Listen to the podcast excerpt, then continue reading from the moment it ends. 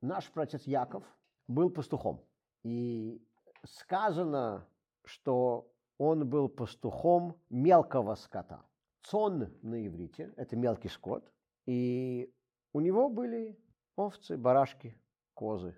Когда Тора говорит о его богатстве, то что указывается, что у него было много мелкого скота. Было много баранов, овечек. В этом подчеркивается его богатство.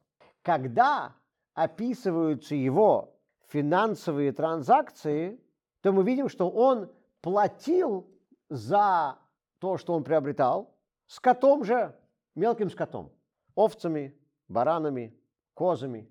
Эм, когда его тесть Лаван платил ему за его работу, чем он ему платил? Тоже мелким скотом, баранами и козами, и овцами.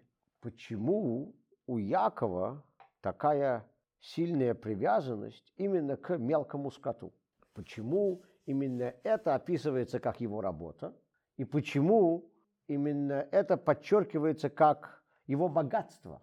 То есть мелкий скот представлялся для Якова, во-первых, его работой, методом его заработка, потому что он был пастухом, также предметом его богатства, то есть Тора описывает его богатство, говоря, что у него было много мелкого скота, и также его валютой, потому что он приобретал вещи за счет этого скота, и ему платили за его работу с котом же. Говорится в, в Кабале, что у нас есть два типа нашей связи с Богом. Наше отношение со Всевышним может быть описано двумя параллелями из повседневной жизни. Первое – это то, что мы называемся в Торе детьми Всевышнего. Мы его сыновья. Э, и наше отношение к Богу как к Отцу. В наших молитвах мы называем Бога своим Отцом, наш Папа. Также в Торе есть другое описание нашего отношения с Богом. Это как скот со своим пастухом. Именно мелкий скот, цон. Когда мы читаем наши молитвы Йом-Кипура, то мы говорим Богу, что мы как мелкий скот, который ты ведешь как пастух. Почему? Именно мелкий скот является более послушным. Овцы, барашки, они, в отличие от быков и ослов, не упрямые, не упорные. Они, как правило, слушаются. Мы, как вот эти вот мелкие животные, которых ведет Бог. Чем характеризуются эти два типа отношений с Богом? Э, мы хорошо знаем, что ребенок ну, в нормальных семейных ситуациях ценит своих родителей, уважает своих родителей и э, прочувствован тем, что от него хотят его родители. Если мы все мечтаем, чтобы наш сын или дочка стали докторами наук, а мы, конечно же, только об этом и мечтаем, каждая еврейская семья об этом мечтает, то они, по крайней мере, в какой-то мере хотят этого достичь. Когда дети перенимают бизнес своих родителей, то известно, они вкладывают в этот бизнес больше души, потому что они знают, что это то, над чем папа или мама работали всю свою жизнь. Они гордятся этим, что это их семейный бизнес. Поэтому у детей и родителей более ощутимая эмоциональная связь друг с другом. И также они ценят больше, что один у другого хочет. Что касается пастуха с его стадом, мы как стадо баранов. Что это означает? Баранам все равно, куда их ведут. Есть пастух, который со своей палкой загоняет свое стадо куда надо, и эти бараны идут, куда их загоняют. Их привели на поле, они там кушают, пока им позволяют там кушать, и потом идут на следующее поле. Вот и все. Бараны, я вас уверяю, не отличаются э, большим уважением к своему пастуху. Они не э, имеют эмоциональные связи с тем, что их пастух от них хочет. Они не пропитаны идеей своего пастуха, как дети воспитываются своими родителями. Они делают то, что надо, и все. Но у связи баранов со своим пастухом есть преимущество над связью детей и родителей. Знаете какое? Вы, конечно, таких детей не знаете. У вас это среди ваших родственников и знакомых никогда не было. Но можете себе представить, дети иногда не слушаются своих родителей. В теории, по крайней мере, можете такое представить. Конечно, не в, не в практике. Ну, дети иногда бывают не слушаются. И даже бывают дети, которые выбирают себе путь в жизни, который их родители совершенно не хотели, чтобы они избрали. И бывают дети, которые совершенно неправильно с точки зрения своих родителей вообще себя ведут. Такое тоже бывает. А баран в стаде своего пастуха не может такое сделать. Если пастух правильно работает, то ни один баран никуда не убежит, и все бараны будут идти только куда надо. Так может быть лучше быть бараном? Если бы мы все были баранами, то мы бы все делали то, что надо, то, что полагается. Если бы мы все действительно были просто стадом, которое пасется Богом, тогда ни один бы из нас неправильного ничего в жизни не делал. И наши дети бы тогда делали только то, что мы от них хотим. При том, что у стада баранов есть преимущество, и поэтому Тора нас иногда называет стадом, которое ведет пастух, то есть Всевышний, об отношении детей с отцом тоже есть преимущество. И Бог называет нас иногда своими детьми. Поэтому у нас есть и тот тип отношения, и того, и тот. Иногда мы являемся детьми Всевышнего. Когда мы являемся детьми Всевышнего? Когда мы пропитываемся идеей, которую Бог хочет до, до нас занести. Когда мы начинаем ценить то, что от нас требуется, и с вдохновением относиться к тому, что Бог от нас хочет. Когда мы понимаем идеи, которые Бог нам преподает, тогда мы, как дети к своему Отцу, с пониманием, уважением относимся к Богу. Но далеко не всегда мы испытываем эти чувства, и далеко не всегда мы понимаем то, что Бог от нас хочет. И что тогда? Тогда у нас есть два варианта – либо быть как те самые дети, которые не слушаются своих родителей, о которых вы, конечно, не знаете из практического опыта, либо мы можем быть как стадо баранов. Нам говорят, мы делаем.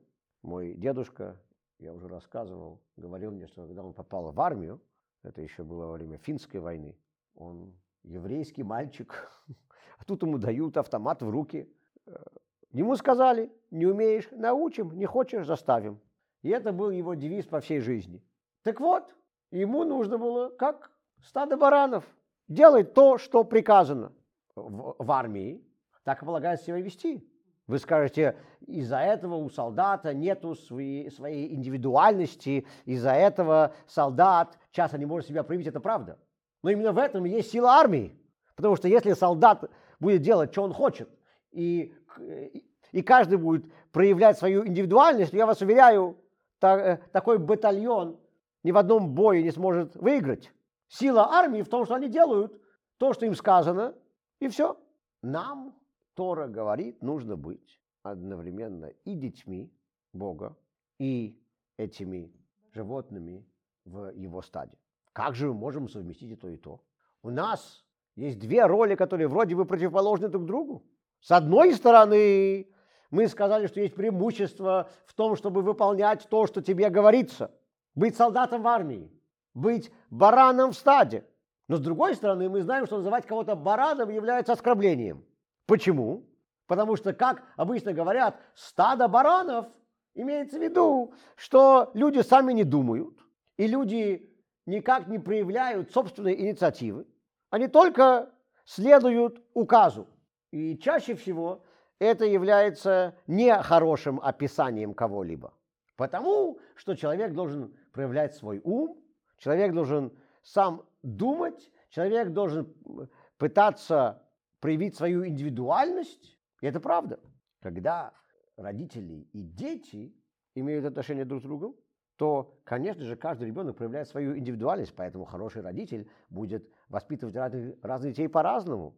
Если у, у, у отца или матери 2, 3, 4, 5, 8, 12, как это бывает в ортодоксальных семьях, детей, то они должны каждого воспитывать по-своему. Потому что каждый ребенок – это индивидуум. В армии отряду дали приказ, тут, тут индивидуальности нету. Стадо баранов ведется пастухом, по имени каждую овцу не, не называют. Но так как есть преимущество и в том, и в том, то мы должны как-то их совместить. Как же мы можем их совместить? Поэтому у нас есть две области жизни. У нас есть область нашей жизни изучения Торы, теоретическая область нашей жизни, и есть область нашей жизни, которая э, является выполнением заповедей. В чем разница между ними? Во-первых, изучение Торы, как мы уже сказали, теоретическое, а выполнение заповедей практическое. Также изучение Торы в основном влияет на меня, как изучающего Тору. Если я что-то изучил, то это изменило мое понимание, мое, мое мировоззрение, добавило моих знаний, но моему соседу от этого не жарко и не холодно, не жарко и не холодно. А, мое изучение Торы – это мое дело. Изучение Торы влияет на меня. Это работа над самим собой. Выполнение заповедей, как правило, касается мира вокруг меня. Когда я выполняю заповедь, относящуюся к другим людям, то из-за этого кому-то становится лучше. Из-за того, что я выполнил заповедь, я кому-то помог или сделал что-то другое. Если я выполняю заповедь, которая относится к э, области между мной и Богом, тогда мир вокруг меня с духовной точки зрения улучшился. Заповеди меняют этот мир. То есть мы видим интересную разницу. То, что касается теории, относится к моей работе с самим собой. То, что касается практики, относится к моей работе с окружающим миром. Теперь, когда я изучаю Тору, здесь я должен стараться проявлять свою индивидуальность. Здесь я должен быть сыном. Почему? Потому что разум каждого человека работает по-разному. Так же, как нет двух людей, которые выглядят одинаково, нет двух людей, которые мыслят одинаково, говорит Тора. И когда я что-то изучаю, я должен сам стараться это понять со всех сторон.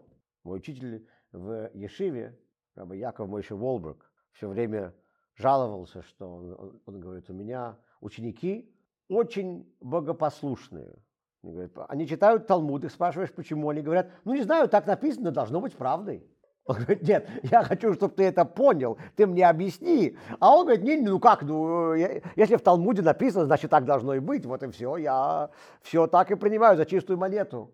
Он говорит, не-не-не, в изучении Талмуда это не проходит в изучении Талмуда ты должен сам пытаться это сам, сам понять, спорить. Если ты что-то не понимаешь, добиваться истины. Просто так говорить, так написано, должно быть правда, в Талмуде не работает. Здесь нужно проявлять свою индивидуальность. А вот в выполнении заповедей, в практической стороне жизни, вот здесь нужно быть солдатом в армии.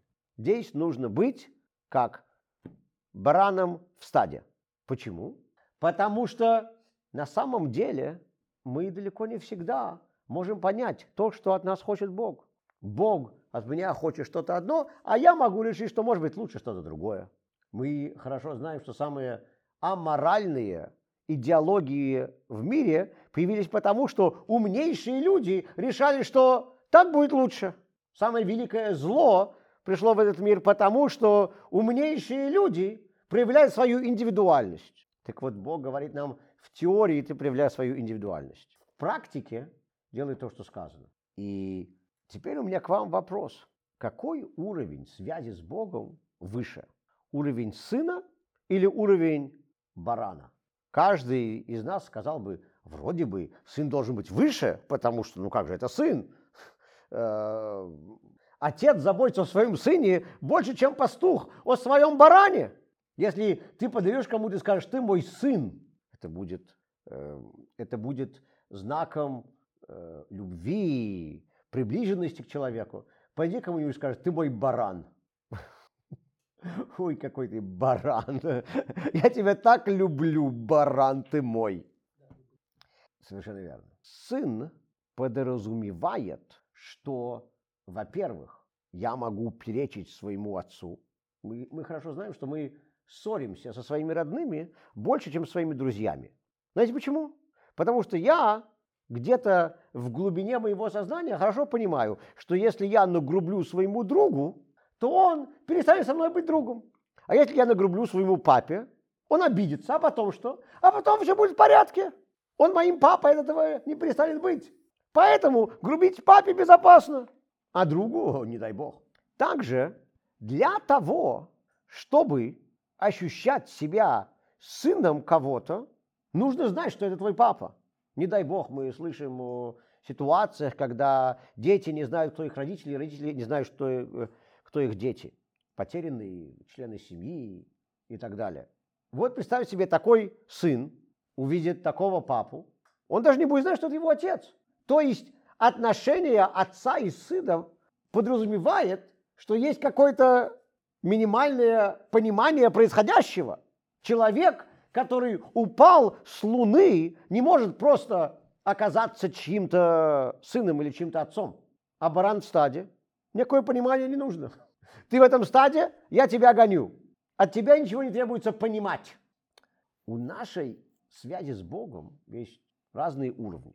Бог сотворил этот мир, создавая определенную духовную систему. Эта духовная система э, в Кабале называется сложным словом Гишталшелут. Гишталшелут – это цепь духовных миров, нисходящих самого высшего до нас. И это определенная канва, внутри которой мы должны работать. Это система. И внутри этой системы есть то, что выше, есть то, что ниже, есть связь между высшими уровнями и низшими, как они, как они общаются, как они зависят друг от друга. И согласно этой связи есть уровень, уровень отца, есть уровень сына. Также есть уровень высшей всей этой системы. То, что называется выше, чем Гишталшелут.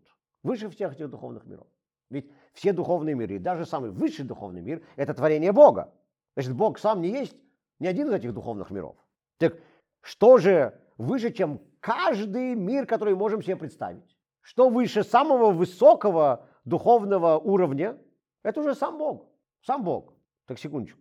А сам Бог, какое у него отношение к нам? То есть связь отца и сына, так как она является аллегорией чего-то в этом мире и подразумевает какое-то понимание, взаимопонимание между двумя частями этой, этой формулы, то эта связь должна быть внутри системы. Внутри духовных миров есть уровень отца, есть уровень сына. А то, что выше всех этих духовных миров, что происходит там? А выше всех этих духовных миров, тут уже не о чем говорить. Мы не можем понять эти возвышенные уровни, мы не можем их даже оценить. Поэтому мы не можем быть как дети для этого отца. Я не могу быть сыном инопланетянина.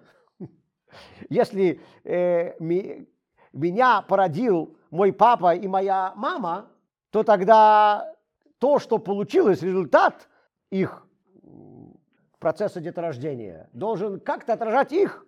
Поэтому у людей рождаются люди. Я еще не видел ни одного ребенка, который получился бы от коровы, еще не видел ни одного, ни одного родителя, который родил бы обезьяну. У людей рождаются люди. И, как правило, эти люди похожи на своих родителей. И внешне, иногда по своим э, атрибутам и так далее, по, своим, по своему характеру, по своим данным. Потому что между родителями и детьми должна быть какая-то связь. Если же я сейчас с вами буду говорить о самых возвышенных уровнях самого Бога, который выше всех этих миров. Здесь у меня никакой связи с этим нету. Как я могу быть сыном? Как я могу быть сыном такого Бога? И это правильно? Не могу. Так, получается, что у меня не может быть связи с самим Богом, только с какими-то более приниженными уровнями духовных миров, а с самим Богом у меня связи не может быть? Может. Но это уже должна быть уровень. Но это уже должна быть связь не отца и сына, а связь пастуха со своим стадом. Почему? Потому что пастух ничего не понимает в том, что делает, извиняюсь, потому что баран ничего не понимает в том, что делает его, его пастух. Я думаю, что пастух тоже не понимает ничего в том, что делает его баран. Да, в этом, в этом эта аллегория неверна. Но то, что, но то, что баран ничего не понимает в том, что делает пастух, это так и есть. Баран только следует указаниям. Его гонят палкой или собаками на новое поле, он туда идет. Его гонят назад на ферму, он идет назад на ферму. Его загоняют в сарай, он идет в сарай. Почему, зачем, он не знает. Ну он что? Он верит, что пастух знает, что он делает. И он верит, что этот пастух обо мне заботился уже всю мою жизнь. Наверняка, если он меня сейчас загоняет, загоняет в сарай, есть на то причина. Может быть, уже вечер, может быть, становится холодно, может быть, здесь по лесу ходят волки, и он хочет меня от них оградить. Не знаю. Но должна быть какая-то причина, почему я сейчас должен идти в этот сарай. Мы с вами говорили, что связь отца и сына – это связь, олицетворяемая изучением Торы. Потому что здесь я должен понимать, осознавать, проявлять свое «я», добиваться о выполнении заповедей. В выполнении заповедей я, как Тора говорит мне, должен следовать, как мне сказано. Должен следовать тому, что мне сказано. Вы, наверное, уже слышали от меня о Ешиве во время приема, в которую спрашивали э, привести 120 доказательств, 120 доказательств, что лягушка кошерная. Если приводили 119, то в Ешиву не принимали. Нужно было найти 120 доказательств, что лягушка кошерная. А потом спрашивали у парня, ну что, лягушка кошерная или нет? Если он говорил да, то его тоже не принимали. Ну я же только что доказал, что она кошерная. 120 разных приемов нашел для этого. Да, ты доказал, что она кошерная. Но в Торе сказано, что она не кошерная. Я вам могу найти 120 объяснений, почему кого-то убить сейчас я не только могу, но и должен. И после всех 120 объяснений, почему я должен сейчас кого-то убить, вы меня спросите, ну что, ты можешь его убить? Ответ, который я вам должен сказать, нет, не могу. Почему? Ну я же сейчас доказал, что я могу его убить и должен его убить. Да, но Тора говорит, не убивай. Именно поэтому, как мы сказали, самые ужасные идеи, которые мы видели за всю историю человечества, были созданы умными людьми, которые отказывались принимать то, что им было дано свыше. Так вот, давайте теперь вернемся нашему праотцу Якову. Есть глава Торы, которая называется Толдот. Это глава, которую мы изучали на прошлой неделе. Толдот называется, глава Толдот называется Толдот, потому что Толдот – это дети, потомки. Слово Толдот означает порождение, потомство, дети. Глава Толдот описывает жизнь Якова тоже, но жизнь Якова в этой главе описывается как дети. Потому что его отношение с Богом в этой главе было в основном через изучение Торы. Сказано, что он изучал Тору, он учился в Ешиве Шема, когда Тора описывает разницу между Яковом и его братом Исавом, то сказано, что Исав любил охотиться, а Яков любил изучать Тору. Это прошлая недельная глава. Эта недельная глава Ваеце дословно переводится как «и вышел» она говорит о том, как Яков вышел. Выйти значит выйти в мир. Выйти в мир, работать с миром – это уже выполнение заповедей. Когда ты выходишь в мир и действуешь, вот здесь нужно делать то, что тебе сказано. Твоя индивидуальность и твои понимания, твои личные убеждения остаются в Ешиве, в теоретической сфере. И поэтому здесь так много говорится о овцах, о скоте Якова. В чем его богатство? Его богатство в его скоте. Он стал таким великим. Почему? Потому что он служился тому, что ему сказано свыше, несмотря на то, что он учился в Ешиве. Он был образованным евреем. Он закончил Гарвардский университет, как наверняка хотели его родители. Он был умным, образованным. Не, Гарвардский уже был, честное слово. Но в Торе же описывается, Гарвардский, Гарвардский университет был. Он описывается в первой главе Торы. Сказано, створил Бог небо и землю и Гарвардский университет. А, он был образованным человеком, знающим, умным. Но когда нужно было действовать, он следовал тому, что сказано, поэтому вся его работа описывается как что? Со скотом. И он использовал скот для того, чтобы приобретать свое богатство. Что это значит? Что все, что у него было в жизни, было за счет того, что он слушался Всевышнего.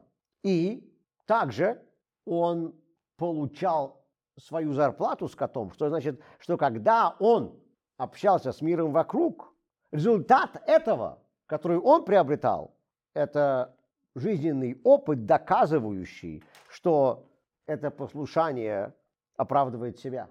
Но в нашей же недельной главе есть одно исключение. Когда Яков встречает Исава, то что он ему говорит? Он, у меня, он им говорит, у меня есть быки и ослы. Ну, он, он убежал от него, да, да, он убежал от него, работал у Лавана 20 лет и возвращается. Э, и история о том, как он боится его встретить, потому что до этого Исав хотел его убить. И тут он встречает Исава, и он говорит ему о своих богатствах. И вы знаете что? Он об овцах и баранах, о мелком скоте упоминает только в самом конце. Мы же сейчас только что с вами говорили, что это было его основное богатство.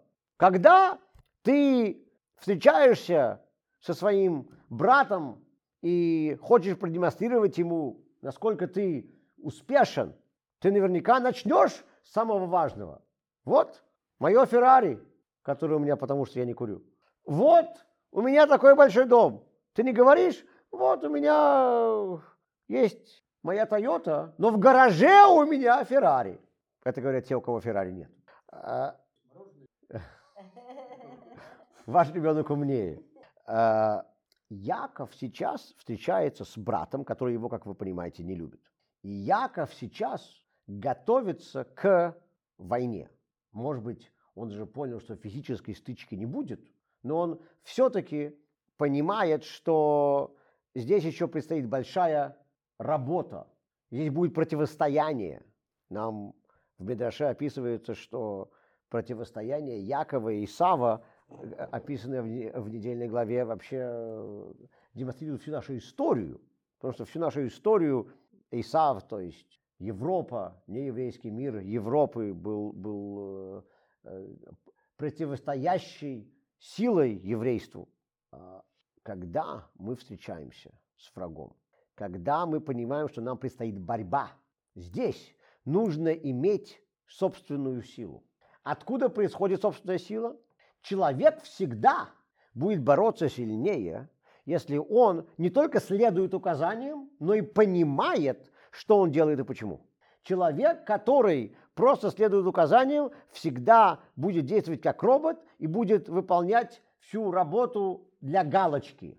А человек, который понимает, за что он борется, знает, почему ему нужно делать то, что он делает, всегда будет это делать с большей силой, с большим усердием. Это правда, что Яков приобрел все свое состояние за счет мелкого скота. Так оно и есть. Это правда, что основная характеристика того, как Яков общался с окружающим миром, была олицетворена мелким скотом, этими овцами, баранами. То есть он слушался Бога, делал то, что ему сказано, как мы должны себя вести. Но, здесь есть важное но. Мы с вами до этого говорили, что наш разум позволяет нам проявить свою индивидуальность. Мы должны пытаться понять и использовать для этого свой собственный разум. Но на самом деле мы хорошо знаем, что наш разум идет в ту сторону, в которую мы его поведем. Наш разум на самом деле может идти в любом направлении. Сколько будет 2 плюс 2, а мы покупаем или продаем. Э, мы это видим в самой же Торе, когда Бог хочет уничтожить все человечество в главе Ноах. Что Бог говорит? Я уничтожу весь мир, я уничтожу всех людей. Почему? Потому что человек плох с момента своего рождения. Когда Бог говорит, что Он больше не будет уничтожать людей, Он говорит, я их больше не буду уничтожать, я их прощу. Почему? Потому что они плохие со своего рождения. Что с ними делать? Это не их вина. Один тоже аргумент работает в обе стороны. Какой из них более правильный? Я не знаю. Оба правильные. Откуда я что оба правильные? Потому что оба упомянуты в Торе. Ты можешь злиться на кого-то, потому что он родился таким нехорошим, редиской. Или можешь сказать, знаешь что, я на него злиться не буду, потому что он таким нехорошим редиской родился. Наш разум двигается в том направлении, в котором мы хотим. Вопрос в том, куда мы его направляем. Куда мы хотим, чтобы он двигался. Что мы хотим доказать. Когда люди говорят, что мой разум проявляет мою индивидуальность, это только в определенной мере. Разум проявляет мою индивидуальность в начальных стадиях, когда у меня есть свои собственные мысли, и я пытаюсь вместе с ними работать. Но чаще всего наш разум оправдывает что? То, что сейчас модно, то, что у моих друзей, соседей. Так мой разум проявляет мою индивидуальность? Э, не совсем. Или, вернее, совсем не проявляет. он проявляет индивидуальность моего соседа, у которого та машина, которую я хочу. Или он проявляет индивидуальность того, кто создал рекламный ролик, который я увидел. Вот его индивидуальность мой разум хорошо проявляет. Так вот, основная характеристика Якова в его послушании. Но когда он встречает Эйсова, здесь нужно проявлять собственную инициативу, здесь нужно понимать, что ты делаешь, но понимать нужно то, куда тебя направляет Тора. Ты можешь выбрать, что ты будешь понимать. Я могу решить мыслить в этом направлении, могу решить э, мыслить в этом. Сколько раз мы слышим, девочке очень не нравился спорт, а потом она встретила парня, который ей нравится, который увлекается спортом, и вдруг девочке спорт понравился. Мой пример со спортом был из последней недели видеоблога. Я просто проверяю, кто делает домашнее задание, кто нет. Мы оправдываем то, что нам хочется. Так говорит Яков, я всю свою жизнь делаю все, что мне сказано, мое отношение с Богом как с пастухом. Но когда мне нужно бороться, я включу свой разум. Но как я его включу? Я включу для того, чтобы понимать то, что мне сказал Бог. Шор, хамор, осел – это очень упрямое животное. Бык – очень сильное животное, тоже упрямое. Мы хорошо знаем, что если осел решил встать где-то, то его ничего не сдвинет. Если бык разозлился, то лучше не вмешивайся. Бык и осел – это опасные животные. Если они куплены за счет овец, то есть, иными словами, если твое упрямство и твоя сила построена на чем? На понимании того, что тебе сказано свыше, тогда это уже не опасно. И при борьбе нужны характеристики и осла, нужна его упрямость, и быка, его сила. Овечка плохо воюет. Но это все построено, это упрямство и эта сила построена на чем? На овце. На понимании того, что тебе изначально сказано. Так вот, обычно мы слышим от людей, что баран – это ругательное слово. Называть людей бараном нехорошо. Но в иудаизме говорится о том, что, при том, что это правда, что баран не думает и просто следует тому, куда его ведет пастух. В этом может быть преимущество барана. Нам нужно быть и умными детьми Бога, и баранами Бога. В Техасе есть посланник Любавического Рэбе Шимон Лазаров. В Любавической общине называют Шименко Лазаров. Если я не ошибаюсь, он родился еще в России до того, как его мать вместе с ним уехала из Советского Союза. Он вырос без отца, его отец был расстрелян в Советском Союзе еще до того, как он приехал сюда. И кроме того, что он хасид и человек, знающий Тору, он, кроме этого, еще человек с очень уникальной личностью. И он э, пишет песни, поет, он может быть театром одного актера, он очень э, остроумный, сообразительный, у него очень много разных талантов. Это человек, который сильно умеет проявлять свою индивидуальность. И одна из песен, которую он сам сочинил, он ее часто поет. «Ich bin the Welt Pferd». Он говорит, «Я самая большая лошадь в мире». Ну, лошадь на идыш, когда ты называешь кого-то ферд, это то же самое, что по-русски называешь кого-то бараном. Я самый большой баран. Обер говорит, но bin a Rebbe Заферд. Но я лошадь Ребе. Он имеет в виду, что если мой извозчик это Ребе, и он меня ведет, то я не возражаю быть лошадью.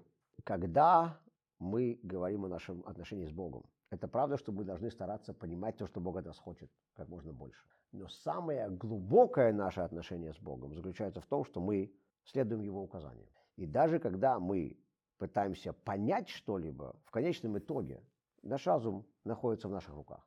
Куда мы его направляем, зависит от нас.